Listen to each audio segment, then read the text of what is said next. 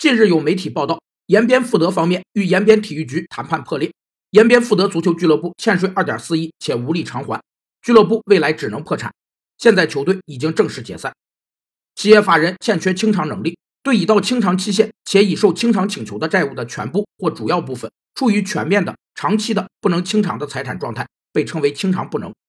清偿不能与资不抵债有明显的区别。资不抵债是指债务人的全部资产已不足以清偿其债务的客观状态，它仅以债务人的资产作为考察依据，而不考虑其信用、技术和劳力等因素。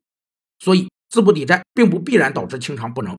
只有当债务人资不抵债且明显缺乏清偿能力时，才构成破产的原因。当公司财产不足清偿债务时，应立即向法院申请宣告破产。由此可见。资不抵债是公司在特定情况下破产的原因。延边富德队成为中国足球历史上第一个因欠税而倒下的俱乐部，六十四年传承戛然而止。